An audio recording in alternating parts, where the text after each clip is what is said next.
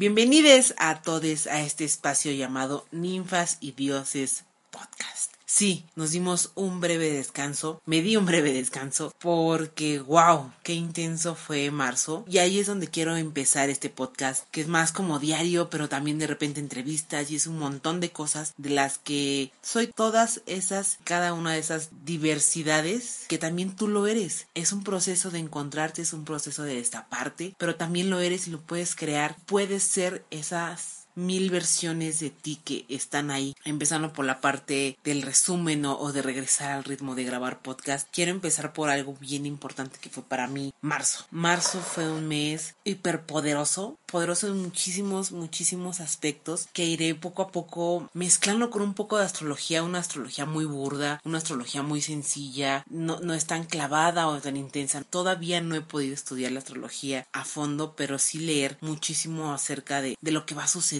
en el, en el cielo, porque somos energía, somos el todo. Sería egoísta decir que somos la única especie en este planeta y que lo demás gira a nuestro alrededor, pero la verdad es que giramos en torno a una hermosa y enorme galaxia, que solo conocemos un porcentaje tan pequeño. Imagínense su inmensidad y así es como nosotros, nosotros conectamos con nosotros. Solo vemos un porcentaje tan pequeño de nuestras capacidades y posibilidades que se vuelve tremendamente inmenso y por momentos abrumador conocer toda esa parte humana y espiritual, todo lo que te complementa y todo lo que eres en todos los sentidos. Yo cuando inicié el año tenía muy muy en claro y fue uno de los primeros podcasts de este 2022 que iba a ser a mi tiempo, a mi forma y a mi ritmo. Iba a respetarme, iba a escucharme y esa ha sido la meta. Si enero y febrero fueron lentos, pausados, pero también fue sincronizarme con la misma naturaleza, sincronizarme con sus propios periodos de vida. Enero y febrero son la mitad del invierno son ese proceso de seguir en casa, de seguir con el frío, viendo cómo está esta tierra fértil pero en reposo, tener semillas frescas en la mano, a ver qué vamos a plantar, qué vamos a construir este 2022. Si hubo momentos que me desesperaba porque, pues como todo ser humano, claro, soy ansiosa, soy desesperada, bueno, más que ansiosa soy, quiero todo inmediatamente, o sea, no mañana, ya. Y eso ha sido un trabajo personal de paciencia, de entender mis propios ritmos. Por eso fue el compromiso conmigo misma de saberme hacia dónde voy, de saberme consciente de mi camino, de, mis pasos y de mis procesos, de irlos integrando y no correr porque el mundo quiere que corra, porque el mundo quiere que cumpla expectativas, porque el mundo tiene prisa. Y está bien, el mundo tiene prisa, yo no. Yo sé que biológicamente tal vez mi cuerpo va marcando un ritmo. Yo sé que socialmente está mal visto que a cierta edad uno no esté casada o no tenga patrimonio material o todas estas exigencias sociales que nos repercute como seres humanos, no solo hombres o mujeres, sino en general. Y así lo fui viviendo y marzo fue como este atropello, intensidad de ya está bajando la pandemia, ya podemos salir más, ya hay más lugares abiertos, ya, ya, ya, ya, ya, vamos afuera, corramos, sí, sí, a huevo. Pero entramos en, una dinámica muy, muy acelerada y yo misma entré y de repente era van en el mundo porque me quiero bajar, porque si era esa prisa por volver a, las actividades normales, entre comillas, porque ya nada es normal, ya nada es como lo vivíamos, ya nada es como lo sentíamos, ya nada es como pensábamos que era hace dos años. Y justo en marzo se cumplieron dos años de pandemia y se me hizo bastante irónico que como en ese punto de cumplir dos años de pandemia, ¡pum! Todo se destapó, todo se pudo salir, se pudo ir que al bar, que al restaurante, que al cine, que al teatro, que, que a viajar, que son cosas que se pudieron, había cosas que se mantenían activas, pero otras no tantas. Por ejemplo, a mí laboralmente ya hubo eventos masivos, nos hacían PCRs para estar seguros de que todos íbamos pues sanos de una u otra forma, ya en esta efervescencia exactamente. Esta era la palabra que buscaba, efervescencia de la intensidad de volver a habitar las calles. Y eso me llevó a una reflexión muy profunda de cómo no solo es aprender a habitarte a ti, no solo es habitar este espacio corpóreo, este espacio que eres tú, ese punto viviente que converge con el todo. Fue también aprender a rehabitar más allá de mi cuarto, más allá de la sala, más allá de la cocina, más allá de mi hogar, fue volver a rehabitar a la ciudad, volver a caminar entre sus calles, volver a caminar de noche. Las primeras noches que caminaba sobre insurgentes me daba un pánico y una sensación de ¿qué es esto? Y volver a tomar las calles y fue entender que aprendiendo a rehabitar el mundo. Estamos en ese proceso. ¿Desde dónde vamos a rehabitar el planeta? Desde esta conciencia que a mí me dejó la pandemia, no sé a cuántas más personas les cambió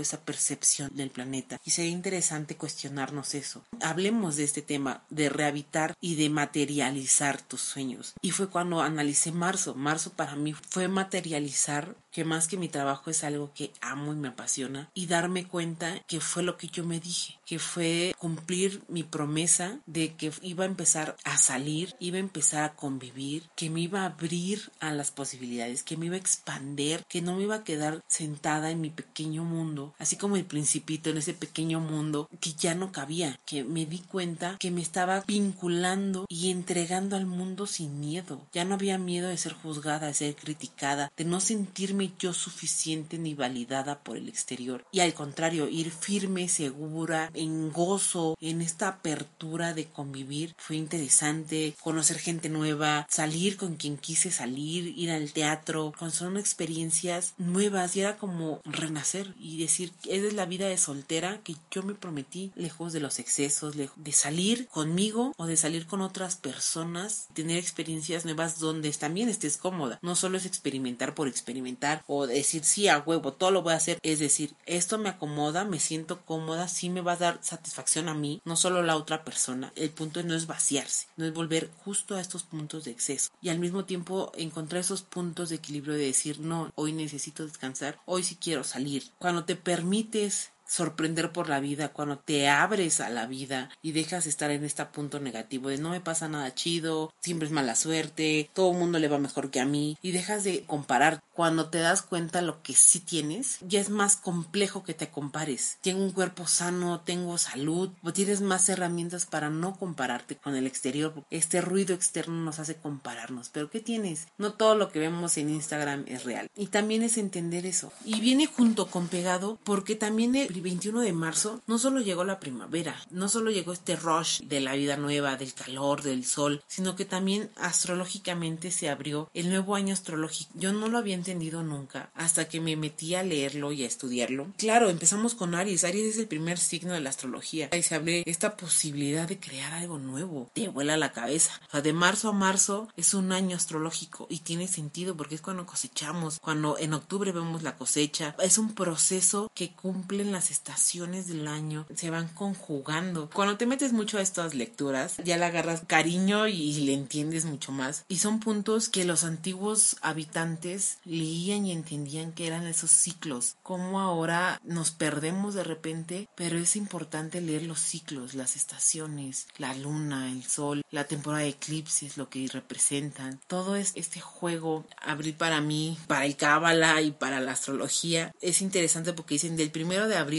de esa primera luna nueva al 12 de abril son los 12 signos en esos 12 días y significa cómo va a ser o simbolizan cómo va a ser los 12 meses del año, de marzo a marzo. ¿Cómo les fue a ustedes del primero de abril al 12 de abril? Y a lo mejor cada mes va marcando un poco ese humor en el que estuvieron en esos días y eso también se me hace súper poderoso, sobre todo enmarcando estas fechas importantes del primero de abril, que es la luna nueva, al 12 de abril. Curiosamente, este 12 de abril del 2022 hubo una conjunción entre Júpiter y Neptuno en Pisces. Tarda 166 años en dar la vuelta. La última vez fue en 1856 cuando terminó la guerra de Crimea. Toda esta información es para que se vayan y le piquen al Google y pregunten y cuestionen y vean el por qué el mundo está como está. Júpiter es la experiencia humana de la expansión. Todo lo que toque Júpiter se va a expandir. Neptuno disuelve límites de lo real y disuelve límites del todo. Y si entendemos a profundidad y desde un punto más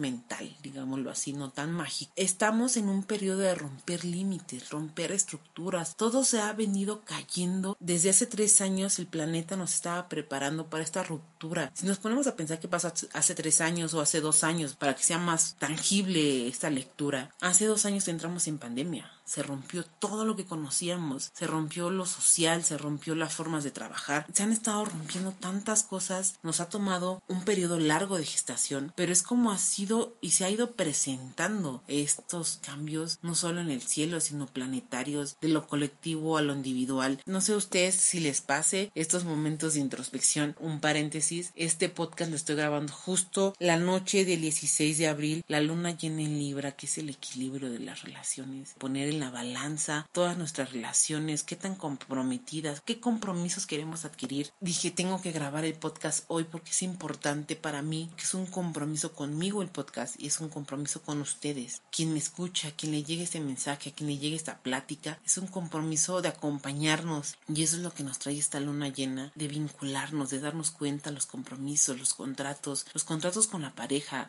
cómo llevamos esas relaciones humanas, cómo de decidir relacionarnos y llevar nuestra propia relación, de crear nuestras propias reglas sanas, sanas, flexibles y sobre todo comunicándolas. Pero la clave o mi clave ha sido enamorarme de mí antes de buscar enamorarme de alguien más que sí lo anhelo, que sí lo deseo, que sí está dentro de, de mis proyectos de vida ya me alargué, ya me emocioné, pero quería dejar condensado lo que fue abril, digo lo que fue marzo y lo que han sido estos 16 días de abril de entendimiento, de integración y sobre todo que es buen momento siempre de iniciar, de qué queremos ver los próximos resultados en seis meses, que va a tomar seis meses, va a tomar un año, pero el punto es iniciar, iniciar desde vínculos sanos, iniciar de encontrar tu propósito, de encontrarte feliz, de abrirte a la experiencia, de amor nadie se muere, se los duele, pero también es parte de una es parte de aprender a amar sin poseer. Estamos para acompañarnos. Y en esta ruptura de estructuras queda súper bien aprender desde dónde vemos el amor, desde dónde vemos nuestras relaciones, cómo me relaciono conmigo, cómo me relaciono con el entorno, cómo estoy creando la realidad que, yo merezco. Enamorarse del proceso, pero sobre todo enamorarse de ti, de ti misma, de ti mismo y después de lo demás. Eso viene por añadidura.